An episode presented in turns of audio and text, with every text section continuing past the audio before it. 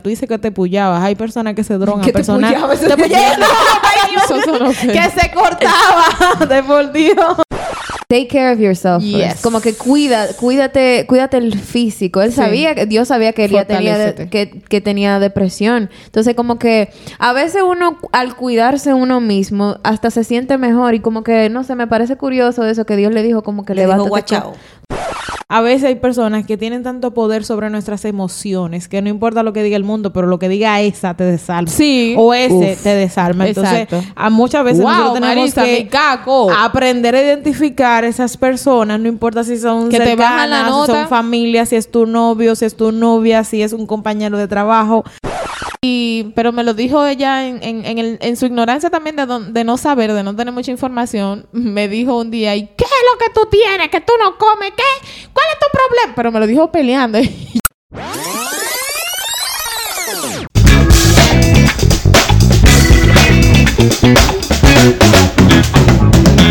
Hubiera desmayado si no hubiera visto tu bondad. Hubiera desmayado si no hubiera visto tu... Extra coro. Bueno eres, bueno eres, oh mi Dios. Bueno eres, bueno eres, bueno eres, oh mi Dios. Bueno cuarteto del Ministerio de Alabanza.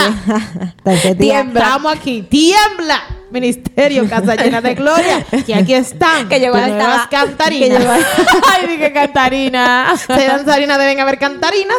Claro, ¿por qué no? Claro que ya. Bienvenidos, bienvenidas a su podcast.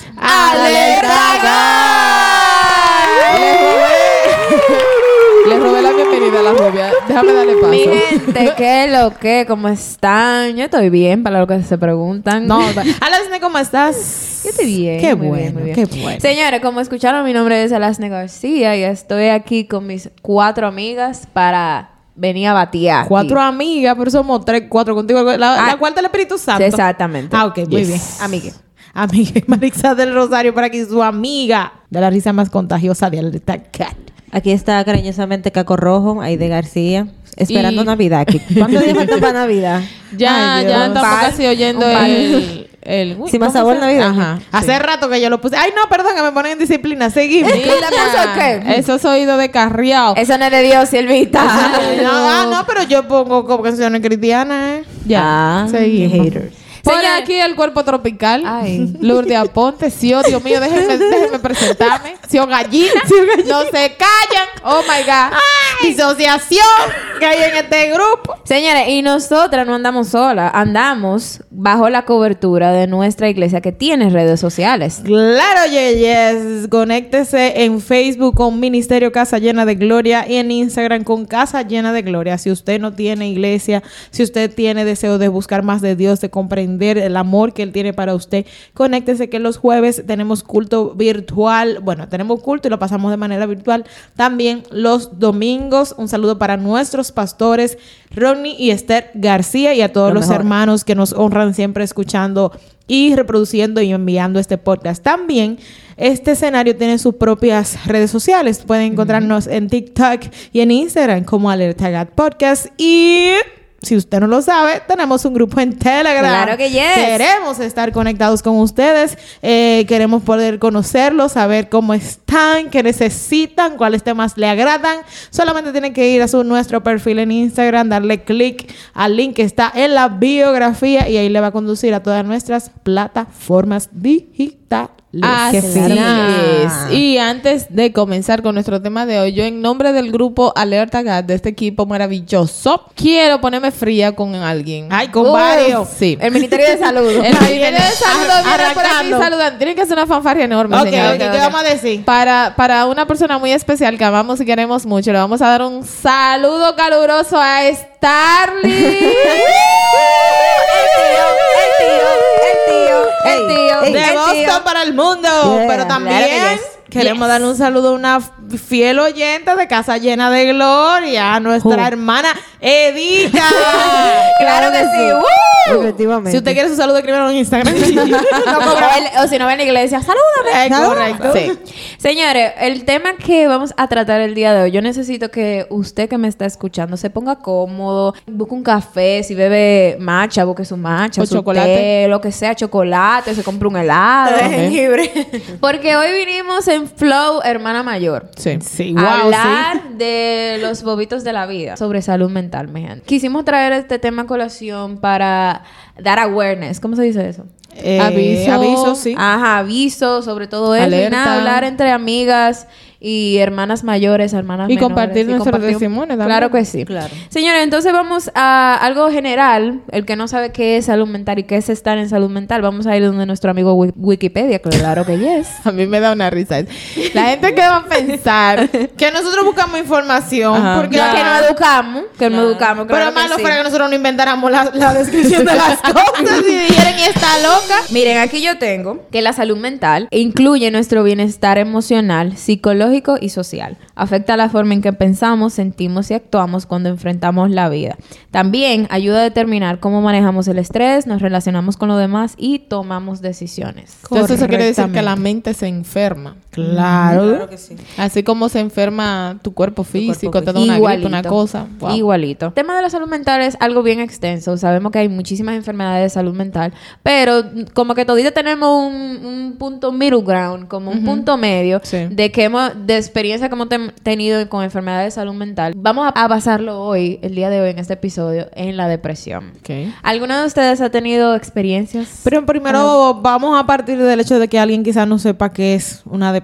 Ay, sí que es estar depresivo. Porque ahí hay muchas confusiones. Las personas entienden que si están tristes, ay, yo tengo depresión, aquí deprimido. Sí, porque Aquí, usted lo que te vago, gente le gusta estar- wow. si usted no ha escuchado Desiderata, busque en internet que dice que usted no está deprimido, usted lo que está es falta de oficio. No, es así que dice. Dice que No usted estás deprimido, estás deprim- distraído. Exacto. Entonces tenemos primero que aclarar que la depresión viene siendo la tristeza prolongada. Cuando ya usted dura un tiempo largo sintiéndose mal, sintiéndose fuera de, de foco, sintiendo como que su vida no tiene sentido, con una tristeza que no se explica, muchas veces sin razón, muchas veces con, con algún detonante, pero que usted no sabe manejar. Y como decía Lasne, como es una condición de nuestras emociones, no es tan fácil curarla, o sea que a veces nosotros no sabemos de dónde viene y cómo podemos solucionar. Clínicamente, la depresión está descrita, como, eh, se puede describir como el hecho de sentirse triste, melancólico, infeliz, abatido o derrumbado. La mayoría de nosotros se siente de esta manera de vez en cuando durante periodos cortos, pero como tú dices, cuando ya esto se convierte en un periodo prolongado, entonces estamos en depresión. La depresión clínica es un trastorno del estado anímico en el cual los sentimientos de tristeza, sentimientos de pérdida, de ira o de frustración, entonces comienzan a interferir en nuestra vida diaria. Y esto se puede prolongar semanas, meses, años y puede afectar a cualquier persona, a los niños, a los adolescentes, a los adultos. Es raro ver un niño depresivo, pero entiendo que puede pasar. Claro,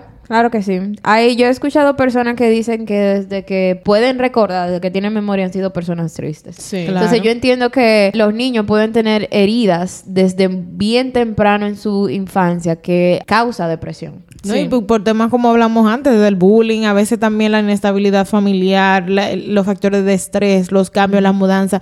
Desde que usted tiene uso de razón, por como dicen la gente, o sea, eh, estamos hablando con una enfermedad de la mente, que es una condición del, también de, de, de anémica, ¿verdad?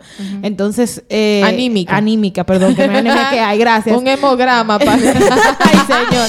Lo que quiero decir es que no es algo que escape a la, a la edad. Es algo que le puede pasar a cualquier persona con situaciones que sean reales a su alrededor y también otras situaciones que simplemente sean generadas desde sus emociones. No, y que yo hace unos días estaba escuchando a una persona que decía, de que, pero ven acá, esta generación, ahora todo el mundo tiene depresión, porque antes no había tanta depresión. Y yo pensaba, realmente, no era que antes no había tanta depresión, es que ahora hay más, o sea, estamos un poquito más educados con Sí, el tema y sabemos sí. identificar la depresión. Hay tipos de depresión. Hay inclusive, estaba leyendo que hay depresiones que la causa, por ejemplo, si tú vives en un país frío, Sí. cuando cuando ya viene el Seasonal invierno, depression. tú, exacto, seasonal depression, lo pueden buscar en Wikipedia, la información está ahí. mi Desesperación gente. por estación. Estaciones, exacto. Cuando se pone frío, el cuerpo no recibe la luz solar y todo eso. Y tu cuerpo, a causa de eso, te causa una depresión. Entonces, son muchos factores que, que pueden eh, hacer que nosotros obtengamos la depresión. Yo veo la depresión como una gripe. Es tan común como una gripe. Y tú sabes una cosa, que eso que tú dices me hace muchísimo sentido porque en el... Yo recuerdo en mi niñez, yo escuchaba a los adultos hablar de otras personas como, wow, es una persona difícil, ¿no? Es que ese, esa persona es aburrida. Complicado. Es complicado. Es cómodo. cimarrón. Es cimarrón, exacto. Exacto. Es incómodo de entender. Tú eres más enredado que una mata chinola. Y todo se lo atribuían al carácter de la persona, pero ese carácter está influenciado por alguna condición de su salud mental. No estamos hablando de gente loca, ¿ok?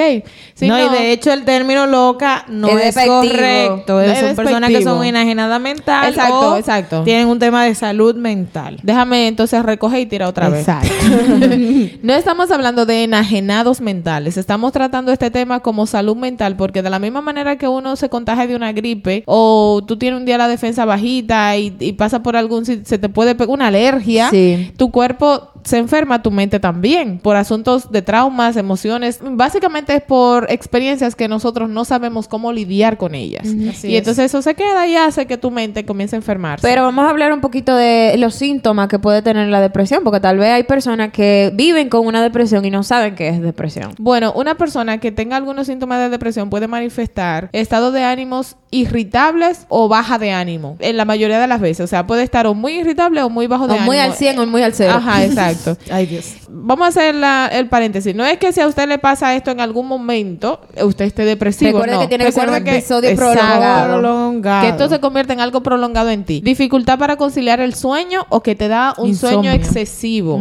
Que duermes mucho. Puedes tener cambios en el apetito. O come mucho o come no mucho come. o no come. Entonces, o aumentas mucho de peso, entonces pierdes mucho peso. También se experimenta mucho cansancio y falta de energía.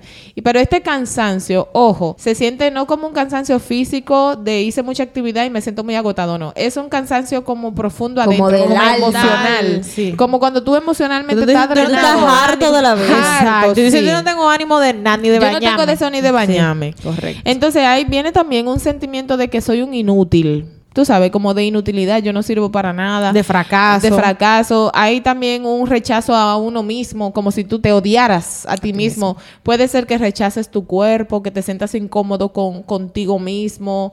Eh, puede ser también un sentimiento de culpa. También eso te trae dificultad para, para tener concentración.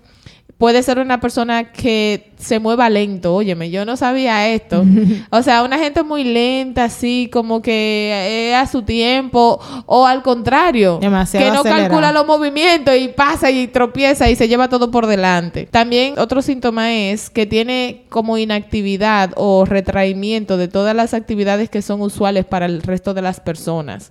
Para el resto de las personas puede ser normal salir a comerse un helado, qué sé yo, por decir un ejemplo, y para usted eso le sabe como a meterse la mano a los bolsillos o comerse una tallota. Que te dé lo mismo como comerte un bizcochito cupcake con Nutella a beberte un vaso de agua. Y también otro síntoma es que las cosas que tú disfrutabas hacer ya no te no te, traen no te dan emoción, gozo. ya no te dan Exacto, gozo. eso es. Y hay una hay un síntoma también que es muy común, que es eh, acerca de, del alrededor, eh, o personas que tienen su habitación muy desorganizada o su casa, Sí. o que tienen su casa demasiado organizada. Porque estamos diciendo aquí que el- Los extremos. son los son los extremos. extremos que se manifiestan. Tienen la, o la habitación todo cerrado o todo muy claro. O sea que, pero obviamente estamos diciendo son síntomas y usted tiene que poner en balanza que son varios. No de que, ay, yo tengo mi habitación desarreglada, eso es depresión. No es eso que estamos diciendo, ¿no? So, usted tiene que tener varias características de las que se están dando aquí. Sí, también dice por acá que puede tener sentimientos de desesperanza. Sí. O de abandono. O sea, que tuve, ya tuve todo negro, todo gris, como... como Tú ya. ni ves. Tú ni ves, exacto. También dice que puede tener pensamientos repetitivos de muerte o de suicidio. Y, wow, este sí no me gusta, ¿no? Oigan, señores, pérdida del placer en actividades que sueles hacerlo, que suelen hacerte feliz, lo, Lo que, que tú te decías, decía. Alasne. Ujú. Incluso la actividad sexual. Es difícil. Yo sé que, yo no sé si vamos a hacer chiste hoy, porque en verdad, yo Un creo que tema cada- delicado. es un es tema un tema, delicado. sí. Ay, nosotros les hagamos un chito muerto, así ¿qué es lo que ustedes están diciendo? Bueno, eso, no, eso no tiene que ver una cosa con la otra, pero es un tema difícil porque nos ha tocado, creo que a las Claro. cuatro, no, no, ustedes confirmarán cada quien con su episodio. Y como decía Lasne, ahora hay tanta información que nos deja saber que realmente hay mucha gente batallando con estos temas. Sí, y tú sabes una cosa, que yo cuando veo casos de depresión, que la gente llega al suicidio sin explicación aparente, porque, bueno, la gente dice, pero esta persona, ¿por qué se suicidó? Si tiene una vida perfecta, si tiene, si tiene todo, no sé. Y para nosotros, cuando estamos sanos y equilibrados emocionalmente, no entendemos el suicidio en una persona depresiva, pero sepan que la depresión es algo que te duele tanto, tanto, tanto, tanto, y tú no sabes qué es lo que te duele, ni lo puedes explicar, y no ves salida, porque si a ti te duele la cabeza, te bebes una pastilla. Si tú tienes un problema del estómago, tú vas al gastroenterólogo. Pero un problema de depresión, que la única salida que tú ves, porque me ha pasado, es morirte. Es que la depresión es tan abrasiva. Es común, pero cuando está, es algo tan abrasivo que llena todos los sitios de tu Todo, mente. o sea, todo, todo lo que tú puedes pensar es el hecho de que tú estás triste. Y que tú te, que te duele. Y que tú, tú te sientes incómodo hasta en tu propia vida, Sí. que sientes que nada te inspira, que nada, o sea, nada te hace feliz. Inclusive cuando yo estaba en mi momento de depresión, yo también me molestaba conmigo misma porque yo no entendía por qué yo tenía que sentirme así. Yo veía que todo el mundo estaba como que tenía bobo, Feliz. pero estaba dealing con su bobo, o sea, Tenía capacidad de bregando. manejarlo. Tenía capacidad de, manejar- de me manejarlo. encanta, me encanta tu spanglish, pero, pero con todas las frases modernas de ahora estamos en bobo, en, entonces Sí, ella- una mezcla dealing cultural muy bobo. buena. Ay, sí, Muy bien. sí, sí. El caso es que cuando ella estaba en su proceso... Exacto, cuando estaba en mi proceso, que todo el mundo estaba dealing con su proceso, eh, yo sentía que a mí me pasaba una cosa mínima en, en la vida y ya para mí era algo súper enorme. Y yo no me daba cuenta de que era la misma depresión que hacía que todo eso estallara y que una gota que me diera tanto ya hiciera que yo explote. Yo quiero que eh, eso pasa por lo que veíamos prim- al principio. El tema de la depresión es que no te permite dejar ver la cosa como son. Tú no ves solución, eh, se quita la esperanza. Te Y de desesperanza hecho, por completo. Quiero rescatar eso que decía Lourdes, de que cuando a veces las personas tienen equilibrio mental o cuando no sufren de algún de depresión o de No alguna entienden. enfermedad, no entienden tus acciones y no entienden por lo que tú estás pasando. Porque desde fuera es fácil yo decirte a ti, pero Alasne, tú te estás volviendo loca con una estupidez. Eso no ¿Y tú estás importa. triste por eso? Y tú estás triste por eso. No, no, no, no, muchacha, párate, vamos. Y lo que hace es que entonces usted se sienta peor. Porque entonces Sí. tú tienes el dolor y entonces tiene Y el dolor, eh, eh, tiene contigo ese, con lo que tú decías, que tú te enojabas contigo. Tú dices, pero ven acá, es verdad, cuando viene a ver yo, ¿por qué es que yo no puedo salir de eso si dicen que es tan sencillo? Entonces tú estás bregando con dos situaciones difíciles, con la tristeza y con el hecho de no poder salir de ella. Sí. Yo creo que es un tema de aprender cómo nosotros podemos manejar eso y cómo cuando otra persona que lo tiene, yo poder manejar eso. Y algo que decía Lourdes también me llama la atención. Eh, dentro de los mismos síntomas de la irritabilidad, ta, ta, ta, muchas veces nosotros vemos personas que tienen una forma de manejarse y la gente no se ni se pone en la posición ni trata ni siquiera de pensar por qué fulana es así. ¿Por qué que no me hace ni siquiera sentido? Sino que la gente simplemente te etiqueta, esta, esta muchacha es sangrona o esta muchacha es lenta o esta muchacha es cochina o sea, es reguerosa. O sea, la gente no le da importancia a las situaciones emocionales. No, Ni- La gente entiende que eres tú que no quieres Y que, tú este eres de- país. y que tú eres débil. Entonces, si- que tú tienes una situación mental, una enfermedad, una ansiedad, depresión, la gente entiende que es una debilidad. Y tú sabes que, Maritza, que eso que tú dices de nosotros perder esa capacidad de ponernos en el zapato del otro, también es un peligro para la persona que tiene la situación. Esa es una de las razones por la cual la gente se suicida, aún dentro de la iglesia, siendo cristiano. Porque no se atreven a decir que están en esta situación por miedo a ser juzgado, por miedo a que qué van a decir, porque no se supone que yo, siendo cristiano, esté pasando por esto, porque yo tengo a Dios. Se supone que yo tengo que tener todos los hierros. Todo lo que acabé. Todo lo que acabele. Entonces, ¿cómo yo voy a venir a saltar y que, que yo estoy pasando por un proceso de depresión? Y también el invalidar el sentimiento de la otra Es persona hace que la otra persona se guarde todo. La persona depresiva se hace experto en ocultar su depresión. Son unos actores, pero excelentes. actrices. Y actrices. Nadie se da cuenta que usted está en depresión hasta que pasa una desgracia, si no es es. Con, a tiempo. Así que si usted está equilibrado y sano emocionalmente, no invalide el sentimiento de ninguna otra persona. Más bien ábrase a escuchar, a tratar de entenderlo, a ponerse en su lugar. Una de las cosas que Jesús hizo fue ponerse en el lugar nuestro para morir por nosotros. Entonces, Él entiende perfectamente todas nuestras situaciones. Y nosotros tenemos que aprender también, si y esto se lo digo al pueblo de Dios, en ocasiones lo que nosotros tenemos que hacer es no simplemente decirle a la otra persona nada, porque esa otra persona, como tú dices, tiene conocimiento y sabe las cosas que podría hacer. A veces tú lo que quieres que te escuchen. y ya, Que te- o que sea, simplemente decir, o si tú me vas a decir algo, que sea yo sé lo que tú sientes y yo sé que tú te sientes mal. Que es exactamente lo que vamos a hacer ahora. Señores, nosotros no somos psicólogas, no somos expertas en la salud Pero mental, pero hemos vivido. Y realmente traemos el tema porque, como mencionaba, hemos tenido experiencias con la depresión. Yo quiero que ustedes compartan alguna experiencia, sus bobitos, y le digan a sus hermanitas menores que nos escuchan, qué lo que con qué lo que. Bueno, yo voy a tratar de, de decir esto sin, sin romperme aquí, porque siento que el Señor ha estado trabajando mis depresiones como por etapa. Yo he compartido en alguna administración que me ha tocado hacer en mi congregación que yo creo que yo nací con depresión. y, Y yo lo digo, y yo lo digo riéndome ahora porque el camino recorrido ha sido de victoria. Dios de verdad que ha cambiado mi vida de una forma extraordinaria.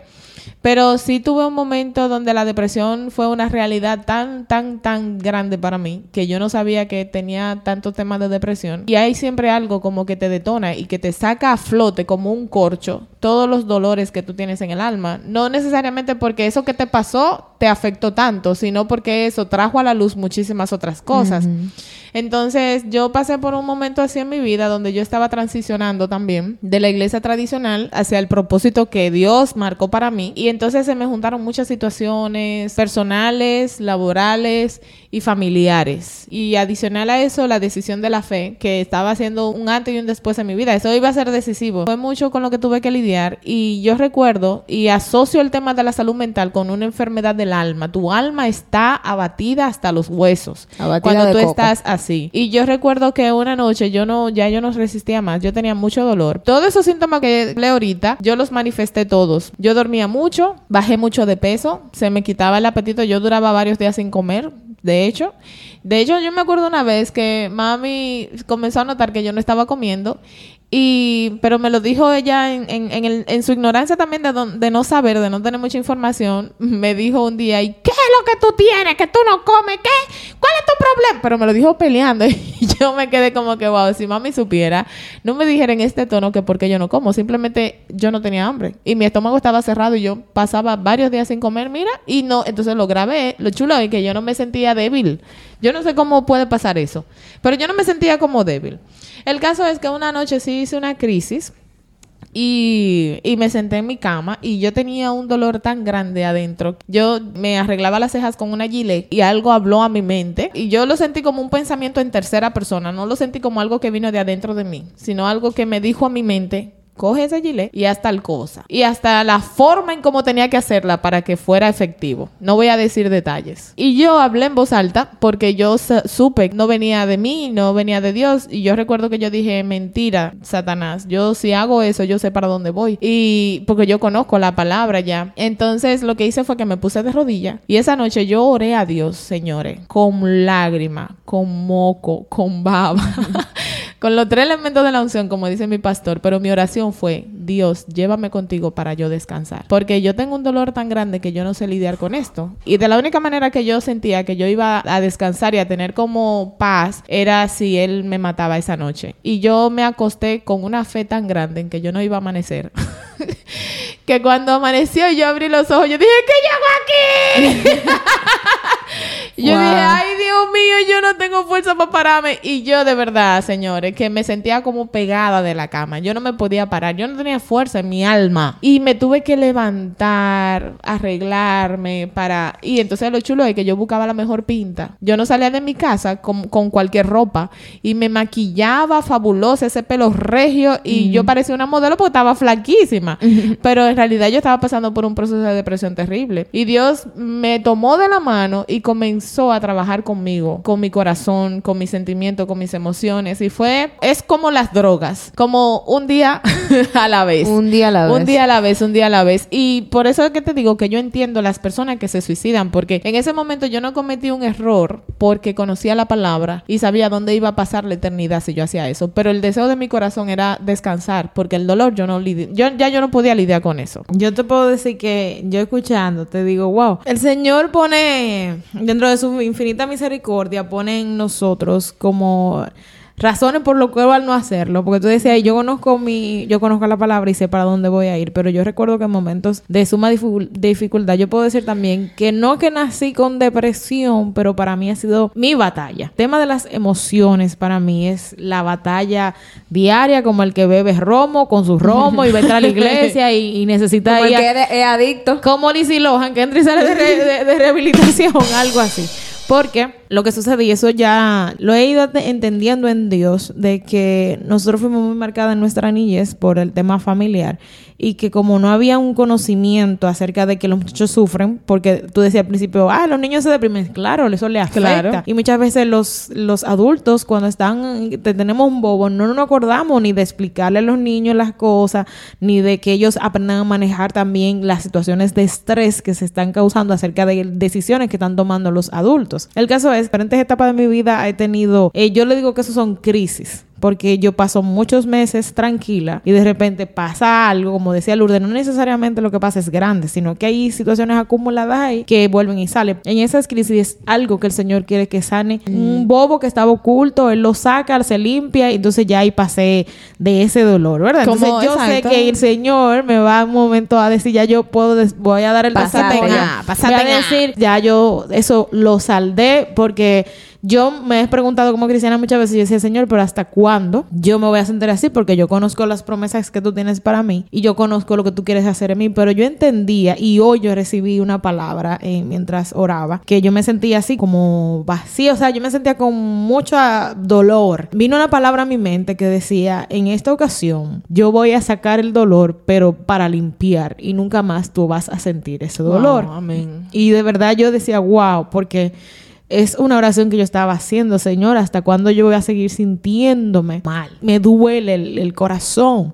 ¿Hasta cuándo va a pasar eso? Y recibir esa palabra de Dios me fortaleció, porque he entendido que todas las otras veces en donde yo me he sentido con crisis de depresión es porque el Señor estaba Limpiando limpiando algo. Eh, creo que en uno de los podcasts mi hermana decía, o cualquier persona eh, que quizás no conoce desde antes puede decir que yo rendía mucho, o que yo me disociaba, o que, o yo, me, brincaba. yo Mira, me voy, que hay cosas como que yo no la tengo en cuenta. Es una manera, yo he aprendido que es un mecanismo para uno poder sobrevivir dentro de tanto dolor, el escaparse y crear un mundo imaginario. En donde ahí ¿Tú no tenías existe amigo dolor. imaginario, Marisa? No tenía amigo imaginario, pero me iba a una realidad Imaginario. en donde yo no vivía ahí, donde eso no era mi padre y donde yo no estaba en esa casa, sino que yo estaba hasta en, hasta en Londres, por decirte un ejemplo. Entonces, eh, he entendido que es una manera que nuestra mente hace para poder sobrevivir cuando usted no puede cambiar su realidad actual. En un momento, en una de esas eh, crisis eventuales que he tenido con este tema de la depresión, iba manejando, me dio un ataque de pánico. Yo iba manejando por la Churchill, acababa de tener una discusión en mi casa con mi mamá a las 8 de la mañana. Veníamos de discutir mucho por el tema de, del cambio de iglesia, ta, ta, ta. Y discutimos, yo voy por la Churchill,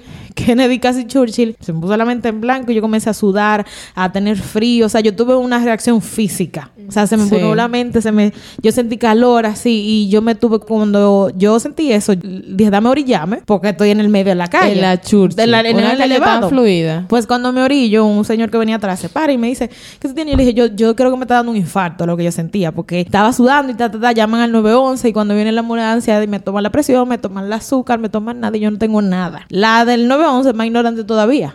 Porque ella se molesta y me dijo, tú no tienes nada. Ay, Dios Ay, mío. O sea, tú no tienes nada, tú no tienes, mira, mira el número. Y yo le dije, es que yo me siento mal. O sea, ¿qué me pasa? Porque yo estoy fría, yo estaba sudando, tenía la mano pálida. Llegué a mi trabajo que quedaba como a dos esquinas. Digo, wow, pero ¿y qué sería lo que yo tengo? Y me puse a buscar en internet y después fue que vi que el ataque de pánico se siente así como si te hubiera, tuviera dado un infarto. Pues ese mismo día en la tarde, cuando yo iba de regreso a mi casa, voy manejando de nuevo. Y en la mente yo escucho que dice, acelera y tráyate con ese contén. Sí, El enemigo. Y yo dije, acelera.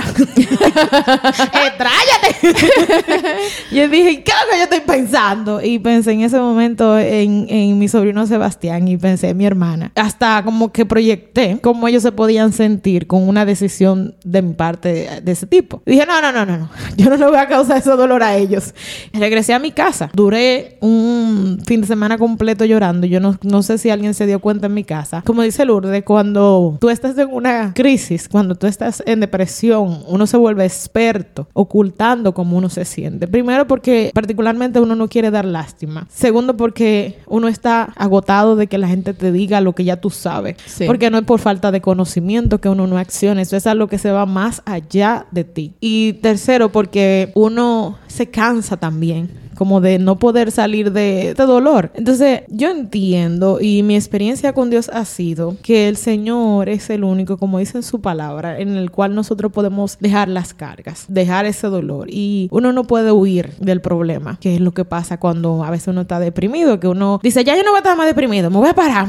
Eso es lo que hago yo. un- Eso es lo que hago yo, nosotras gente. Sí. Yo tengo dos días llorando. Digo, ya yo no voy a llorar. Claro que yo estoy llorando. Me pongo a arreglar. ¿Y qué creo que tú tanto ¿Qué es lo que tanto llora? Me paro, me arreglo, me voy para mi iglesia, pero después sigue el dolor porque no es resuelto. Y cuando yo decidí que no me iba a casar, eso te busco otro podcast para que usted entienda lo que estoy hablando.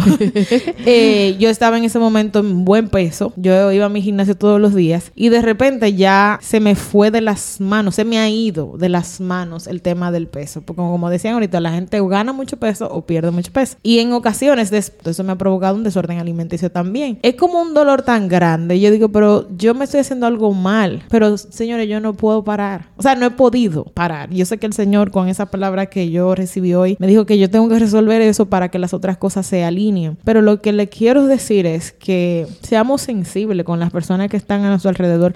Yo he escuchado muchas veces la gente decirme en mi cara cosas de mi carácter. Y muchas veces yo he estado, bueno, mira, ahora que estaba en estos días mi mejor amigo, eh, hubo un día que nosotros fuimos a comer y yo me sentía tan mal. Pero yo no le dije nada porque él se sentía también mal. Yo dije, no, vamos a ir los dos, en una abatidos de lechosa. Dos no le dije nada, pero entonces la gente está sufriendo. Así es. La gente está sufriendo y usted lo mínimo que puede hacer es, si se sienta con alguien un minuto, tómese el tiempo de escuchar, de mirar más allá de lo Y que no esa gente te está diciendo. Y no invalide sus sentimientos, de que tú siempre tú, tú, señores, la gente sufre y nadie quiere sufrir. Yo le decía al Señor estos días, y esto es para las personas que son cristianas, nadie quiere sufrir ni fallarle a Dios, nadie quiere estar en una prueba ni triste. Ya nosotros sabemos cuál es nuestra posición en Dios. Ya yo sé lo que yo valgo, pero hay algo en mí que no controlo. Es algo que el Señor es que tiene que sanarlo. Eso no es algo que usted ni que yo ni con consejería. Eso es, yo creo que el Señor que lo va a sanar y lo va a sanar cuando Él vaya ordenando en su vida cada tema que usted tenga pendiente con Él. Lo que yo como hermano tengo que hacer es orar por esa persona o escucharlo si se siente mal. No invalidar sus sentimientos, no pensar es. que está haciendo show, no pensar que tú eres ñoña, tú si eres lenta, tú si eres esto, te entiendo que te falta la fe. A mí eso me dolió por mucho tiempo porque, y lo dije en el podcast que vino el, se- el pastor, que desde el altar muchas veces se dice, usted tiene que, ¿cómo va a ser que un cristiano y se siente mal? Usted no sabe que usted es hijo. Yo sé que es para dar ánimo, señor, pero en la mente enferma eso lo que hace es que se pone peor. Exacto. Y ahora que tú hablas de tu experiencia, me llega a la mente de que la depresión también tiene un tema bien delicado, que es cuando tú te sientes mal por dentro, tú quieres externarlo hacia afuera y a veces tú lo haces con tu mismo cuerpo. O sea, tu, eh, tu dolor es tan grande que tú quieres herirte para, para que el dolor físico Como una apague forma de drenar. el emocional. Por eso la gente se hace cortaduras. Yo, yo me había reunido con una amiga y yo le decía que a veces yo miro hacia atrás y me da tristeza por la mujer que yo era, porque yo tenía mucho tema de depresión y, y todo eso. Y me acuerdo que muchas veces llegué del trabajo y me trancaba en mi baño. Yo agarraba cualquier cosa punzante y me hacía mucho, mucho, mucho, mucho aruñones en, la, en las piernas. O sea, y no me, ni siquiera me dolían porque el dolor que yo tenía adentro era tan grande que el físico a mí no me importaba. Hoy en la iglesia, como que el Señor trajo a mí todas esas escenas donde yo, y concuerdo con Lourdes de que yo fui una niña triste, yo diría de que nací. Y Dios como que traía a mi mente todos esos momentos donde yo me hice daño, estaba triste, lloraba sola, pero Él me lo enseñaba como desde la, el punto de vista de Él, cómo Él me veía y cómo Él en ese momento momento me quería alcanzar y decirme, hey, mírame a mí, yo estoy aquí. O sea, como que yo entiendo tu tristeza, pero yo también me siento triste por tu tristeza. o sea, no me acuerdo dónde, pero en la Biblia yo sé que hay un versículo que dice que Dios va a reír con los que ríen y, llora, con, los que, lloran. O sea, Dios se siente triste con la tristeza de nosotros porque es a, es a causa del pecado.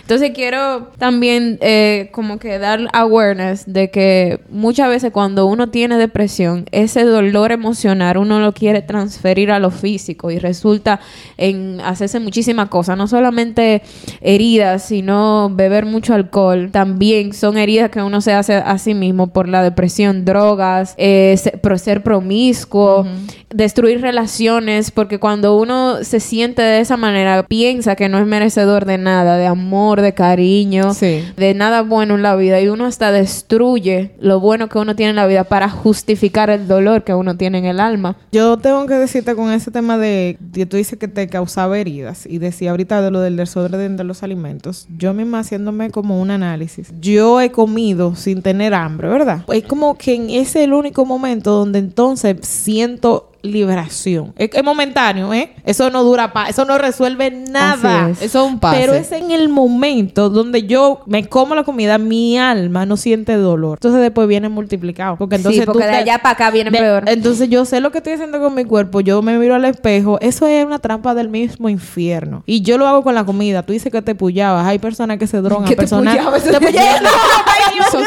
que se cortaba. de por Dios.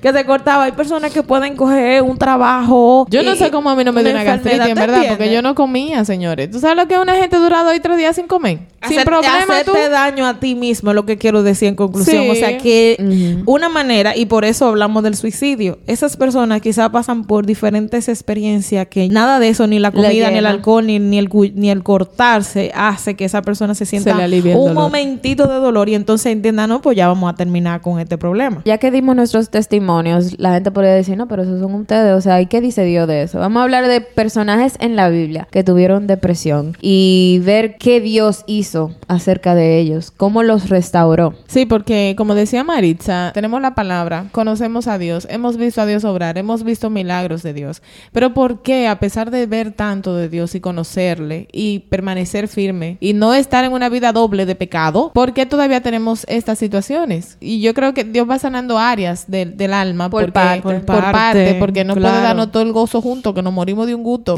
¡Ay, niña!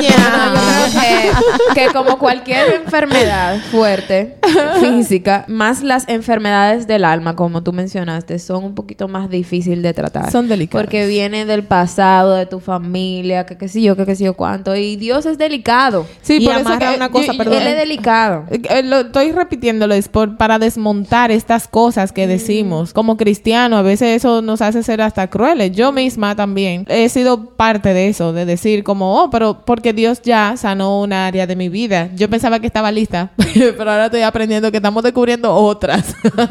Entonces veo que Dios lo hace por parte. Para que desmontemos esto de si usted es cristiano, usted no puede estar triste. No es lo mismo tener un momento de tristeza, porque la tristeza como la alegría son estados de ánimos temporales, ¿ok? Exactamente. Y todas las personas, si usted es un ser humano que come con sal va a experimentar eso, porque el Dios mismo, Dios mismo experimenta estas emociones.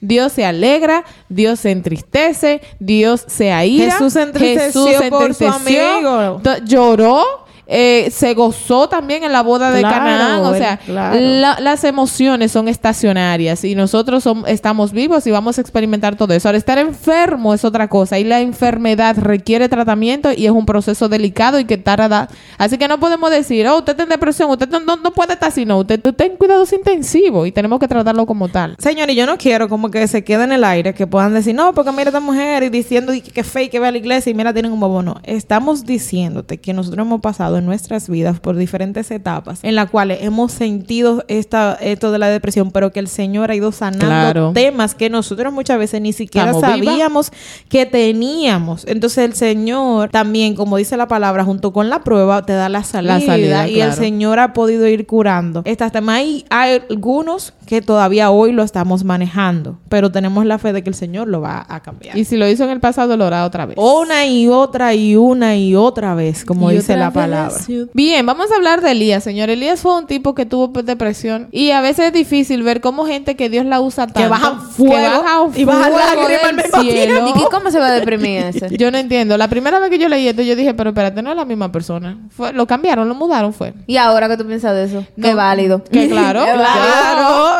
Se Qué vale. válido. Para que ustedes sepan, señores, la historia de Elías está en Primera de Reyes.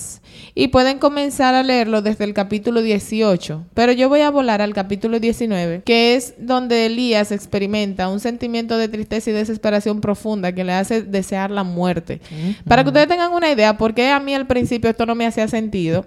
Elías fue un profeta de Dios poderosísimo que Dios lo usó para hacer descender fuego del cielo. Elías era uno de los profetas que habían sido fiel a Dios y que estaba en ese tiempo llevándole la contra a Jezabel y a Y Acab. conocía el poder de Dios. Reyes paganos que habían contaminado al pueblo con toda su hechicería, su brujería. Si oyeron el podcast anterior de la gente que Dios le dijo al pueblo de Israel, no te mezcle, que no encuentre yo uno de, los de esta gente entre ustedes. Caman ahí. Todo eso lo hacían y, do- y doña Jezabel. Entonces, eh, habían unos profetas, que eran los profetas de Baal y los profetas de Acera, que eran dioses paganos también, en otro idioma, demoniazos.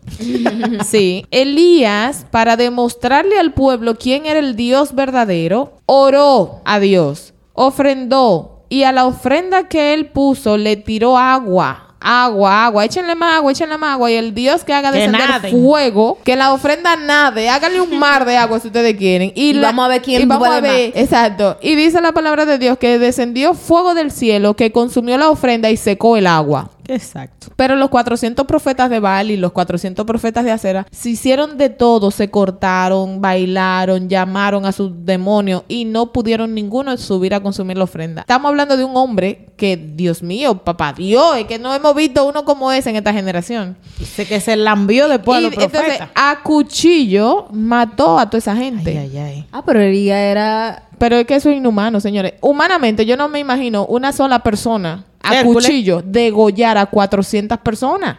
Y la palabra dice que Elías lo hizo con el poder de Dios sobre él. Por mandato de Dios, ¿ok? Que no lo vayan a buscar preso porque él tenía permiso para hacer En eso. ese tiempo, no que ahora usted va a matar No, a no. todo que ve. En que ese a todos los tiempo. brujos que encuentre decapitado ahí, santo. Entonces, cuando la noticia llegó a la reina Jezabel, que era la esposa del rey Acab, dice en el capítulo 19, versículo 1, dice, Acab dio a Jezabel la nueva de todo lo que Elías había hecho y de cómo había matado a espada a todos los profetas. Entonces envió Jezabel a Elías un mensajero diciendo, así me hagan los dioses y aún me añadan, si mañana a esta hora yo no he puesto tu persona como la de uno de ellos. O sea, en otras palabras, tú vas a terminar igualito que como tú mataste a los míos. Entonces, viendo pues el peligro, se levantó Elías y se fue para salvar su vida y vino a Berseba, que está en Judá, y dejó allí a su criado. Y él se fue por el desierto un día de camino y vino y se sentó debajo de un enebro y deseando morirse, dijo, basta ya, oh Jehová, quítame la vida, pues no soy mejor que mis padres.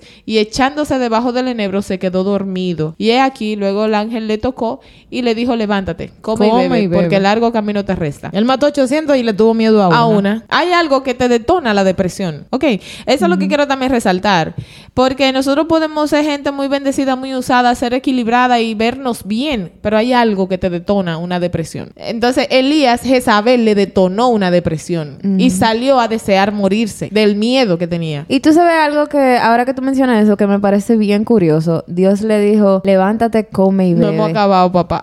O sea, take care of yourself. first. Yes. Como que cuida, cuídate el físico. Dios sabía que tenía depresión. Entonces, como que a veces uno, al cuidarse uno mismo, hasta se siente mejor. Y como que, no sé, me parece curioso eso que Dios le dijo, como que Le dijo levántate. guachao. Y tú sabes que hablando de curiosidades, también me parece curioso el hecho de que a veces hay personas que tienen tanto poder sobre nuestras emociones que no importa lo que diga el mundo, pero lo que diga esa te desarma. Sí. O ese Uf. te desarma. Entonces, Exacto. a muchas veces Wow, nosotros tenemos Marisa, que aprender a identificar a esas personas, no importa si son Que te cercanas, bajan la si nota. son familia, si es tu novio, si es tu novia, si es un compañero de trabajo, quien sea. Esa persona, tú le has dado autoridad. Poder. Y poder sobre tus emociones para que con lo que diga destruya. Porque Elías mató 800. Podía matar a Jezabel.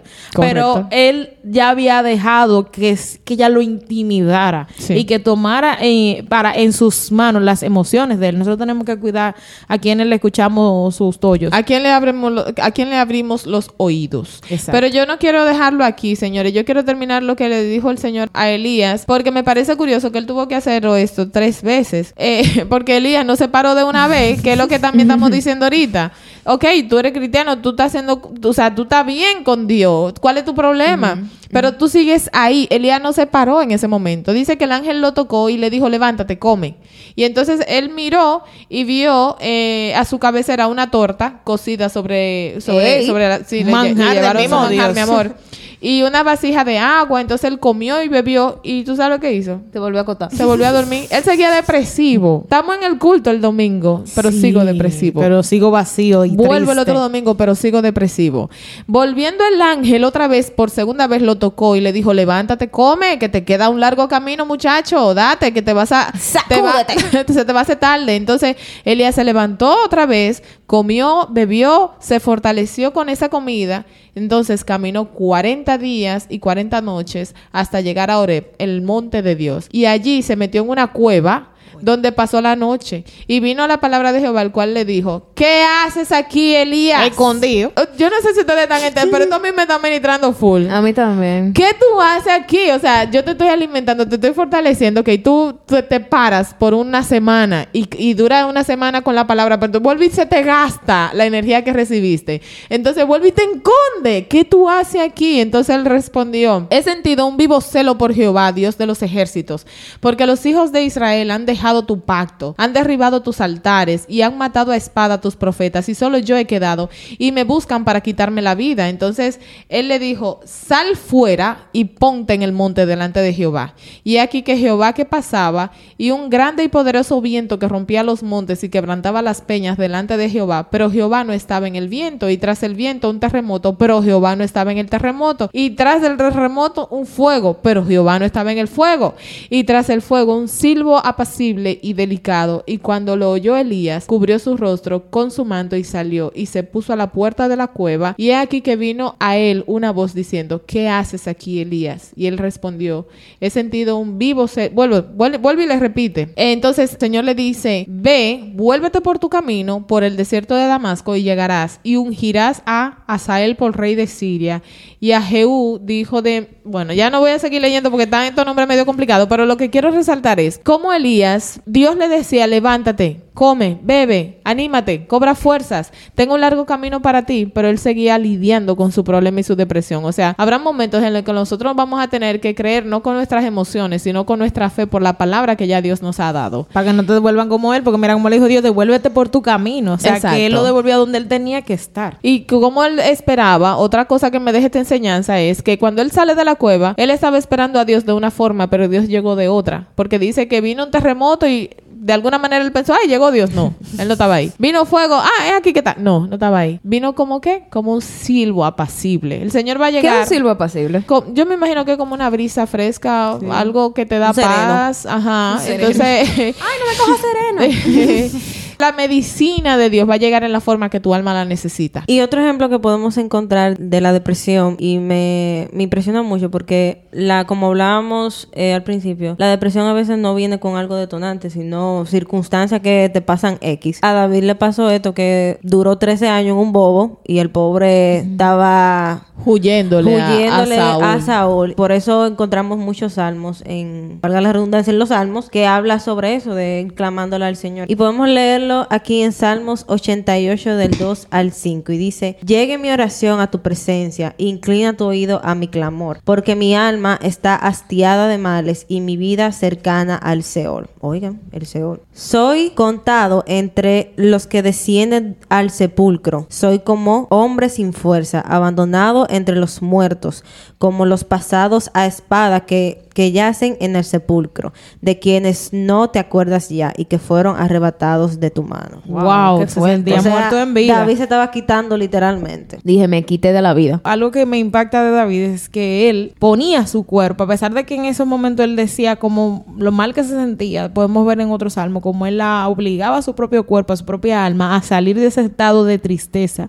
y recordándole las cosas que el Señor ha hecho por nos, por él. Y, y creo que es también una buena técnica para nosotros poder sobrevivir. Otro de los personajes que nosotros podemos encontrar que también sufrieron depresión está nuestro hermano Job. Usted sabe de Job, de ese señor que era rico millonario y que en un bobo se fue todo, perdió sus el hijos. padre de los bobos. Perdió sus hijos, perdió sus bienes, riquezas y además contrajo una enfermedad que para ese tiempo, acuérdense que era rara, eh, la lepra, además era como socialmente un tema porque la gente no quería estar cerca de ti. Que él cayó en mala y entonces también se enfermó. Entonces muchas veces de los amigos de él intentaron, eh, digamos, ayudarle y otros simplemente lo acusaban de él, que porque él estaba en ese proceso y muchas veces eso no puede pasar a nosotros. Hay gente que puede decir, ven acá, pero fulano como que no avanza, fulano como que, ¿qué es lo que pasa? Y ¿será que él está en pecado? Que él no termina como de progresar y como que no termina de salir una prueba o lo que no coge cabeza porque siempre está como un tema. Entonces, a veces los amigos también pueden ayudar o pueden realmente eh, darte un bobo. Entonces, durante mucho tiempo él se hizo preguntas, deseó incluso la muerte y podemos leer en Job 3 3.4 que dice que sea borrado el día en que nací y la noche en que fui concebido, que ese día se convierta en oscuridad, que se pierda aún para Dios en las alturas, que ninguna luz brille en él. Señores, desear que ni siquiera el día que tú... Que, mira, él dijo literalmente, borren el acta de nacimiento, quiten el registro civil del día que Borren yo mi. Que no quede ni Facebook ni Instagram de que yo pasé por esta tierra, porque el dolor que él estaba experimentando, tanto en lo emocional, en lo físico y también en lo económico, era demasiado para él. Pero algo que sí nos llama la atención de Job es que en ningún momento él habló en contra de Dios y que sabía que él, en él estaba su confianza. Y, y si usted lee a Job, así como David va a entender que el Señor no lo dejó en la angustia, ni a Elías, ni a Jeremías, ni a ninguna de las personas que en la Biblia mostraron que sentían tristeza y depresión. El Señor no los dejó a ninguno en el suelo, sino que pasado a la prueba pudieron resurgir, pudieron eh, ser bendecidos de nuevo. Y el Señor, eh, creo que en esta noche también, ay, en esta noche, bueno, no sé si usted me está escuchando de noche, de día, mañana, pero nosotros estamos grabando de noche.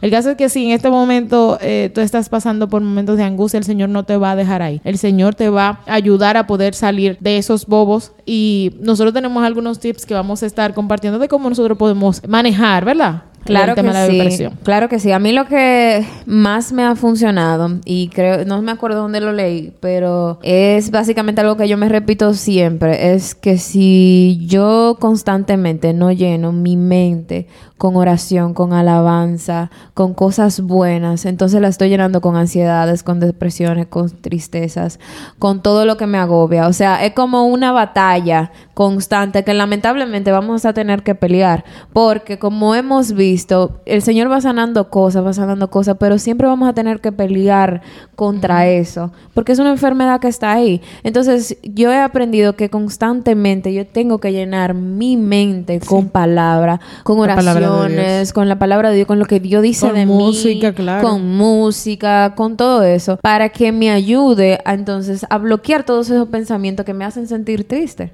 Y también en la misma palabra eh, habla de que nosotros tenemos que buscar ayuda. Entonces, si usted de lo que hemos hablado aquí ha sentido manifiesto de esto, busque ayuda. Y la primera ayuda que usted puede hacer, usted puede dirigirse donde sus pastores, puede dirigirse donde algún hermano de iglesia. Si usted todavía no está en la iglesia, mire, puede buscar la consulta de psicólogo. Hay psicólogos que son cristianos, que Sí. incluso le van a poder dirigir. Y en el caso de nuestra misma pastora, que es psicóloga, manda a la gente que si son temas realmente, ¿verdad? Eh, Dependiendo del clínico, caso, sí. Que vaya a un psiquiatra acompañado de la oración, o sea, que busque ayuda médica en el caso de que usted tiene eso y también ayuda espiritual. Y de hecho el mismo Jesús lo dijo en Lucas 5:31 que dice, respondiendo Jesús, los que están sanos no tienen necesidad de médico, sino los enfermos. Claro o que sea, sí. que si usted tiene una enfermedad de salud mental, o sea, no le vamos a decir que no busque ayuda, busque ayuda e identifique cuál es el problema que usted tiene para saber cómo Y, y atacarlo. que de hecho es un error garrafal si alguien le dice a usted, no vaya al médico, que es espiritual. No, vaya al médico, descarte o identifique la situación y entonces vaya donde Dios, clame por nombre, porque dice en la palabra que todo lo que tiene nombre se sujeta a Dios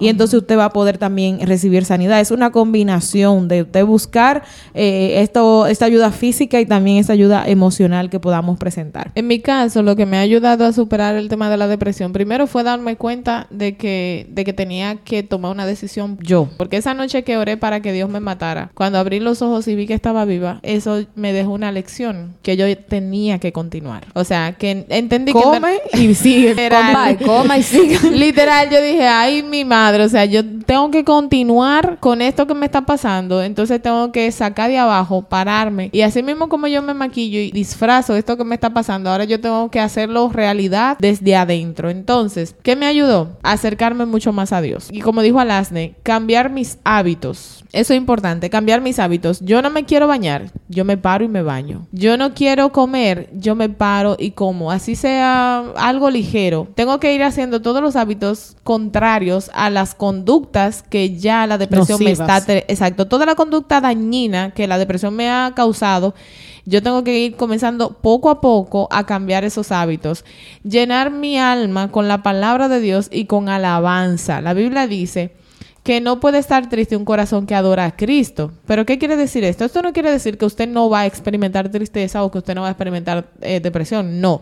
Lo que quiere decir eso que si tú estás triste y tú te pones a adorar, entonces el Siente gozo alivio. del Señor va a venir a ti. Tú vas a sentir un alivio, un refrigerio. Recordemos el evento donde el rey Saúl estaba siendo atormentado por un espíritu inmundo y mandaron, ahí fue que David entró a la, a la, A la ecuación al estrellato. el- al estrellato. Buscaron a un joven talentoso que supiera tocar el arpa y entonces cuando David adoraba, el espíritu inmundo lo soltaba. Pero eh, eso es en el caso espiritual, ¿verdad? Pero nosotros sabemos que musicalmente hay notas musicales que son sanidad para el alma. Corríjame ahí, señora Cantora. cantora. Va bien, va bien, porque en el, epi- en el episodio que estábamos hablando de la música hablábamos de eso, que hay ciertas vibraciones de la música que mueven los pensamientos y todo eso, y realmente es así porque sabemos que en la adoración hay libertad. Sí. Y sabemos que la adoración es lo que, lo que puede sanar el alma y el corazón. El arma. Exacto.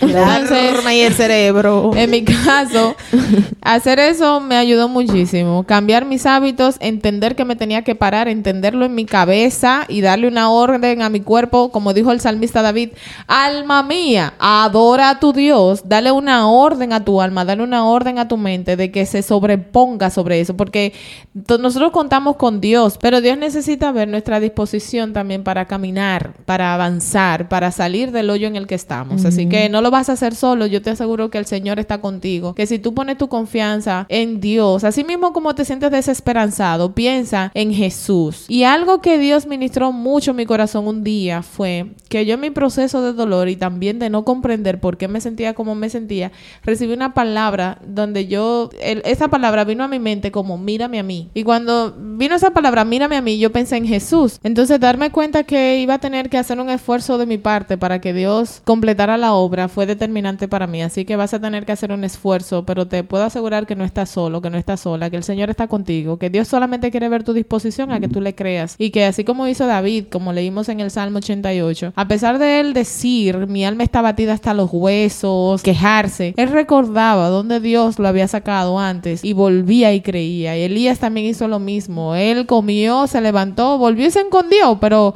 al final siguió y obedeció lo que el Señor, lo que el cielo le estaba diciendo. Habrá momentos en que vamos a tener que caminar un poquito chueco, un poquito defectuoso, pero es parte del proceso. El Señor te va a levantar, te va a restaurar y va a completar la buena obra, porque dice su palabra que el que comenzó la buena obra en ti, la, terminará. Así que busca ayuda, no te quedes con ese dolor en el alma. El Señor tiene sanidad para ti. Él es el sanador, es el, Él es Jehová Rafa. Y la muerte de Cristo en la cruz no solamente vino a darnos salvación, también ha venido a darnos una vida abundante. Y esa vida abundante es una vida también en victoria, con todas las añadiduras que nosotros necesitamos y con la sanidad que ya Él pagó a precio de, de sangre en la cruz del Calvario. Así que recibe esto en el nombre de Jesús. Amén. Me encantó de verdad este tema y quisiera que hiciéramos una oración final para todo aquel que nos escucha que está pasando por alguna enfermedad de salud mental, ya sea depresión, ansiedad, desórdenes alimenticios, lo que sea. Yo estoy segura que el único que te puede sanar es Jesús. Vamos a poner en mano todo- todas esas situaciones y declarando que Dios sanador cae sobre ti y entregándole esas enfermedades, Él puede sanar tu corazón.